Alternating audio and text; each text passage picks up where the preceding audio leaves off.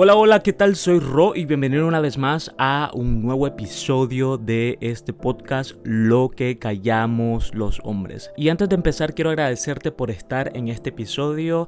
Yo sé que me había perdido por varias semanas, la verdad que fueron varias semanas, pero bueno, he estado en varias cosas y a como les conté en el primer episodio introductorio, pues estoy creando contenido en muchas plataformas, entonces a veces se me complica un poco el tiempo, pero lo importante es que ya aquí de regreso, ya estoy por estos lados y ya todo planeado, ya todo bien trabajadito para no faltar ningún miércoles. Ya saben que todos los miércoles va a haber un nuevo episodio en este podcast, Lo que callamos los hombres. Hace poquito tomé la decisión, bueno, hace unos días, ¿verdad? Hace unos días tomé la decisión de visitar al dentista. Esto porque realmente en este periodo, en estos meses, yo necesito trabajar en mi dentadura. Obviamente, pues a mí algo que a mí me gustaría poder tener ese diseño de sonrisa que muchos se hacen y toda la cosa.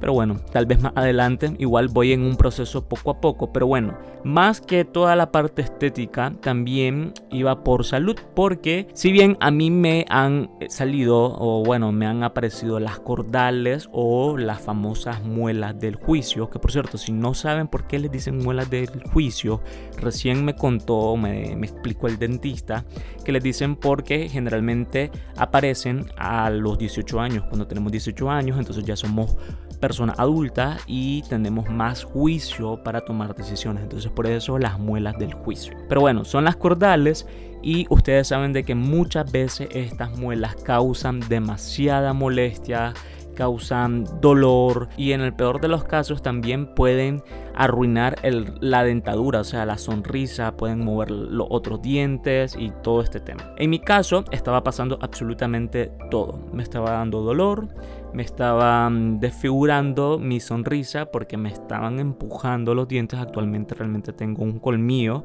que se me ha movido muchísimo y esa fue la razón por donde yo dije, tengo que ir. Ya quería de hace rato ir pero la verdad es de que pues no sé por qué no había tomado la decisión o no, no me había predispuesto a ir. Simplemente decía tengo que ir, tengo que ir, pero nunca fui. Así que al final fui y pues ustedes ya se imaginarán, ¿verdad? Fueron tres em, cordales que me sacaron, dos fueron por extracciones normales, las convencionales por decir así, y una tuvo que ser por cirugía, ya que pues ya había erupcionado, estaba más compleja y toda la cosa.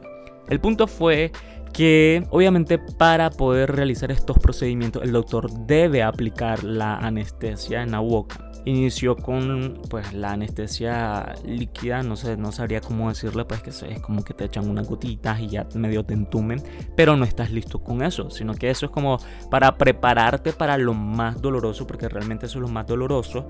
Ya después, obviamente anestesiado no sentí absolutamente nada, que son las inyecciones de la anestesia ya en las encías, en el paladar, cerca de las piezas dentales, en la lengua, puede ser en cualquier parte, creo. Entonces, bueno, el punto es que yo creo que a mí el doctor me inyectó, si fue, si pude, con, no conté realmente, pero yo calculo que fue entre 10 y 15 pinchazos que yo recibí. Acuérdense que a mí me extrajeron tres, las dos superiores, las dos de arriba y una de la de abajo. No me extrajeron la otra de abajo porque pues en la, en la radiografía que hice simplemente no aparece, como que no existe, no sé qué pasó, pero no tenía una cordal y yo me acuerdo que me habían sacado una muela, pero Estoy seguro que fue una muela, no fue una cordal, así que pues bueno, no sé qué pasó. Pero bueno, el punto es de que los pinchazos, digamos que, o las inyecciones en general, a mí no me causan miedo, no me dan temor. Obviamente sé que hay un poco de dolor, pero tampoco no es que me vaya a doler. No por nada también tengo tatuajes, así que pues no tengo problema con eso. Pero obviamente hay partes como más sensibles que otras. Y bueno, en la boca habían partes que sí, de repente, ay, sí sentía el Kong de verdad. O sea, el pinchazo era, era bien agudo, se sentía bien fuerte. Pero bueno, trabajó las dos cordales superiores, las dos muelas superiores, eh, que fue súper rápido, realmente creo que tomó como si acaso unos 5 minutos con cada uno. Y ya por último hizo la de la cirugía, que iba a tomar más tiempo, más trabajo.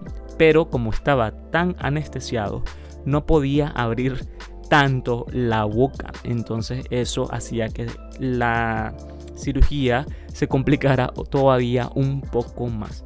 Pero aún así el doctor pues hizo su trabajo y en algún momento yo tuve que decirle que parara porque em, bueno, siempre se siente como la presión, el ruido que cuando están utilizando la herramienta, cuando pega tal vez con las piezas dentales, o sea, obviamente no sentís, pero estás escuchando todo eso y sí te puede poner como que un poquito nervioso porque mm, pues no sabes qué está pasando, no sabes qué va a pasar realmente, no sabes, yo al menos pensaba, ¿será que me va a doler? ¿Será que a la hora de verdad que la jale y que ya salga la pieza, sí voy a sentir algo?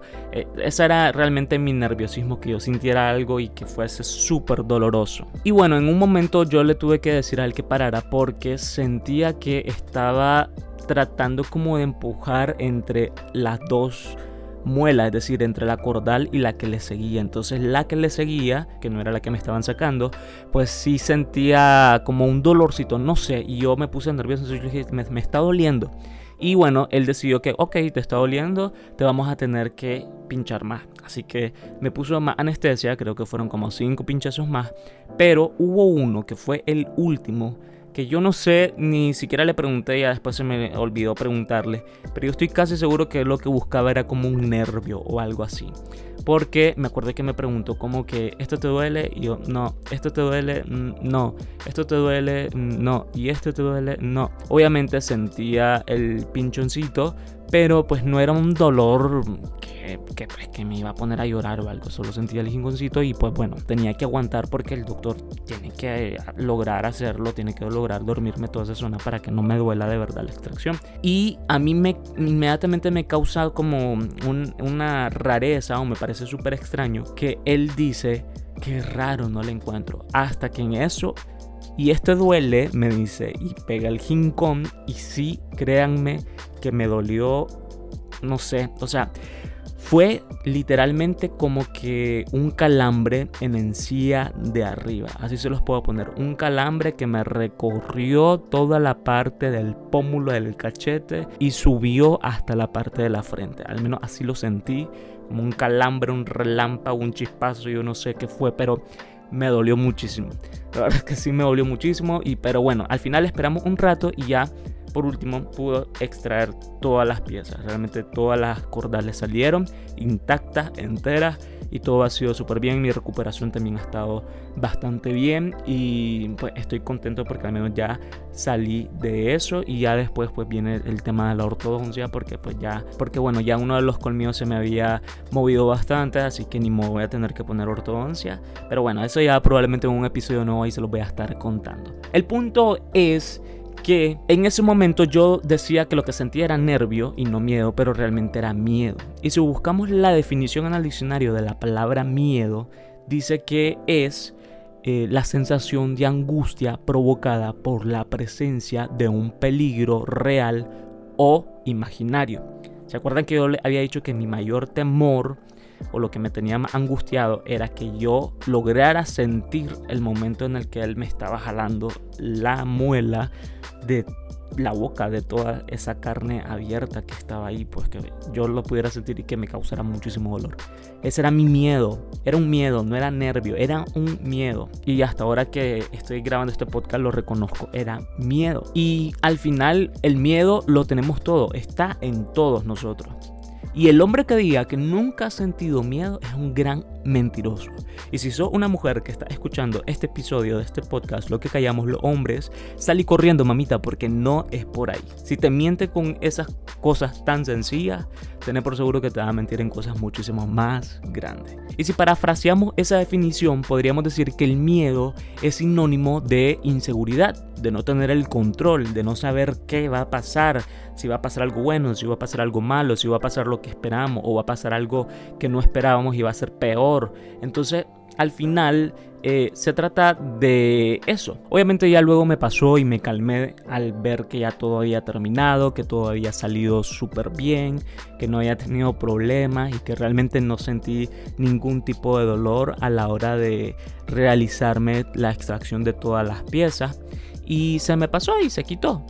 Pero estoy consciente de que en algún momento me va a volver a dar miedo. Puede ser hoy, puede ser mañana, puede ser en la noche, puede ser en la tarde, puede ser mañana en la tarde, pero siempre vamos a tener miedo y el miedo va a estar presente. Pero bueno, lo importante aquí no es paralizarnos por el miedo, sino que hacer las cosas aún con miedo, porque pues obviamente va a ser la única forma en la que vamos a poder vencer ese miedo. Pero este podcast no se trata de motivarte a que te enfrentes con los miedos, porque realmente no es eso, sino que quiero hablar de esos hombres que dicen no ser miedosos, que dicen no tener miedo por nada, que dicen ser imparables, que dicen ser los más fuertes, que dicen ser los más gallitos y los más cogedores, por decir así. Yo tengo varios conocidos que hacen de todo para no demostrar ese temor. Y al final resultan ser los más miedosos que, que he llegado a conocer conocidos que se hacen no fuertes y al final cualquiera los vence. Todos hemos tenido ese amigo en el colegio o capaz ya en la universidad, pero generalmente sea en el colegio y en la universidad como que uno está más maduro y no se ponen esas cosas. Pero en la secundaria o la primaria siempre va a haber ese amiguito, ese compañerito de clase que quiere ser como el más fuerte y que se va a pelear con todo el mundo y que a todo el mundo se lo baja de un izquierdazo, un derechazo y al final cuando de verdad alguien se le para y le dice ok vámonos a los catos y vamos a ver de verdad si sos tan fuerte como y se lo terminan bajando y resulta ser lo más cobarde del mundo. Y se le acaba todo eso. Igual pasa con todos estos hombres que se dicen ser los más gallitos y que van a poner a la mujer así que la van a poner allá y que no sé qué. Y al final no hacen nada de eso porque como dice el refrán o el dicho dime de lo que presumes y te diré de lo que careces. Casi siempre cuando estamos inseguros vamos a hablar de esa inseguridad, obviamente tratando de demostrar lo contrario a esa inseguridad. Pero al final siempre vamos a terminar en lo mismo, mostrando que nos da miedo, vamos a terminar mostrando que esa inseguridad sí es real en nosotros. Y hombre, o sea, el miedo es algo normal, lo más normal del mundo. Y eso no te va a hacer ni menos ni más hombre. Créemelo que no. ¿Tenés alguna experiencia con algún amigo o conocido similar a estas que más o menos he mencionado. Si es así y te gustaría participar del próximo episodio del podcast, puedes mandármelas por un mensaje de voz aquí por Anchor para agregarla al próximo episodio del podcast Lo que callamos los hombres. Recordá que en la descripción de este episodio vas a encontrar todos los enlaces, tanto a mis redes sociales y a mis otras plataformas donde estoy creando contenido y también para enviarme un mensaje de voz contando tu experiencia y así yo poderla en el próximo episodio de Lo que callamos los hombres. Esto es todo y será hasta el próximo miércoles. Chao.